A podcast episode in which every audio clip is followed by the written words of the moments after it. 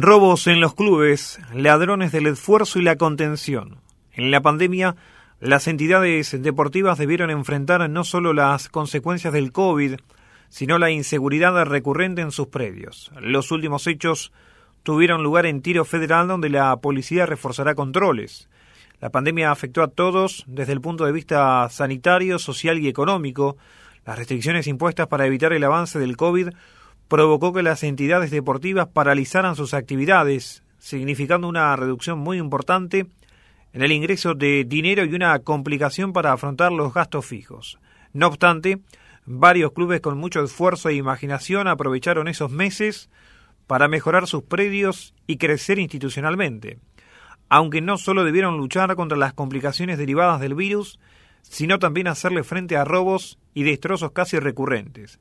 San Francisco, Villa Mitre, La Armonía Pacífico y últimamente Tiro Federal, entre otros, debieron sobreponerse, juntar fuerzas y continuar pese a la acción de los delincuentes. Muchas veces el dinero que juntaron para afrontar obras debió ser redireccionado para reparar daños o invertir en seguridad, buscando poner freno a los ladrones.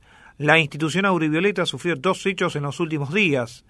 A fines de junio, desconocidos sustrajeron material deportivo del predio Jesús Fernández, ubicado en 14 de julio al 1400. El hecho se repitió el pasado martes cuando robaron paños del alambrado de la cancha del baby fútbol. Según han comentado los dirigentes, esto causa mucho dolor en el alma. Nos solidarizamos con todos los clubes que sufren estos hechos, porque los padecimos. Cada vez que pasa es un golpe bajo, porque son muchas horas de trabajo y sacrificio, de poca gente en cada institución que dedica parte de su tiempo para hacer magia y juntar un peso con el objetivo de poder brindarle a los chicos un mejor lugar, dijo Adrián Macri, presidente de la Armonía. Agregó que estas cosas duelen en el alma porque se advierte el sacrificio tirado y el desprecio por lo que se hace. Hay gente que no valora todo lo que se trabaja.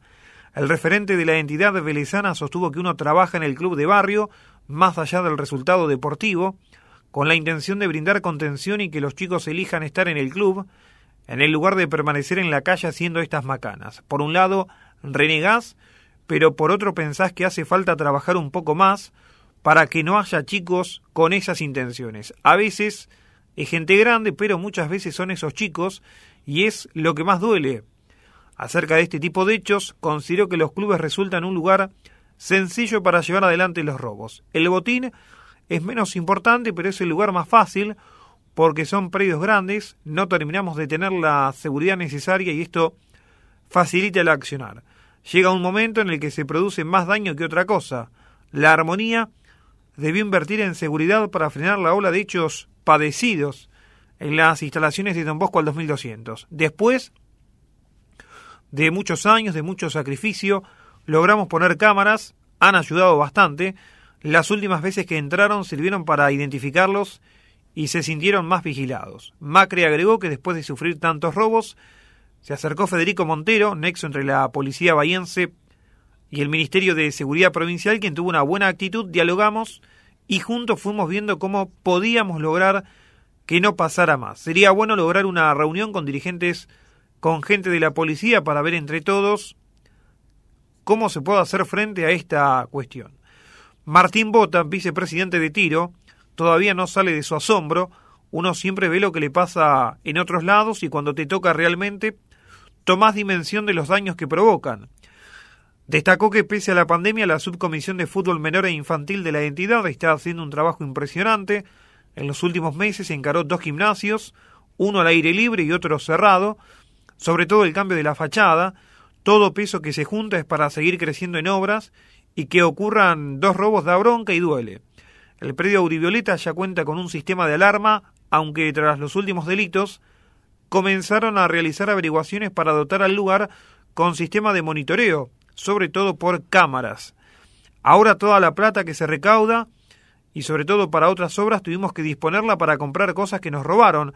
Son 40 o 5 mil o 50 mil pesos que debimos afrontar y duele invertir nuevamente en eso, comentó el propio dirigente. Pese a lo ocurrido, Bota destacó que la seccional cuarta enseguida se puso a disposición para investigar porque no hay muchas pruebas, pero están predispuestos para colaborar con la seguridad. También, respecto a otro club y con la palabra impotencia, describió Jorge Dambolena, presidente de San Francisco, el sentimiento que provoca sufrir robos y actos vandálicos en las instituciones deportivas. Es feo no poder hacer nada frente a estas personas que arrasan y rompen todo. Teníamos ese problema en el periodo de menores, con alarma por todos lados, y asimismo uno está pendiente de que no se lleven nada. Encima no se puede poner guardia porque los costos son imposibles de afrontar para una institución. Más adelante advirtió que no es una solución definitiva el patrullaje policial en esos sectores, así como trabaja la policía patrullando, ellos, por los ladrones, también están atentos y cuando pasó el móvil van a robar. Dan Bolena también brindó una opinión sobre la forma en que la pandemia afectó a la comunidad.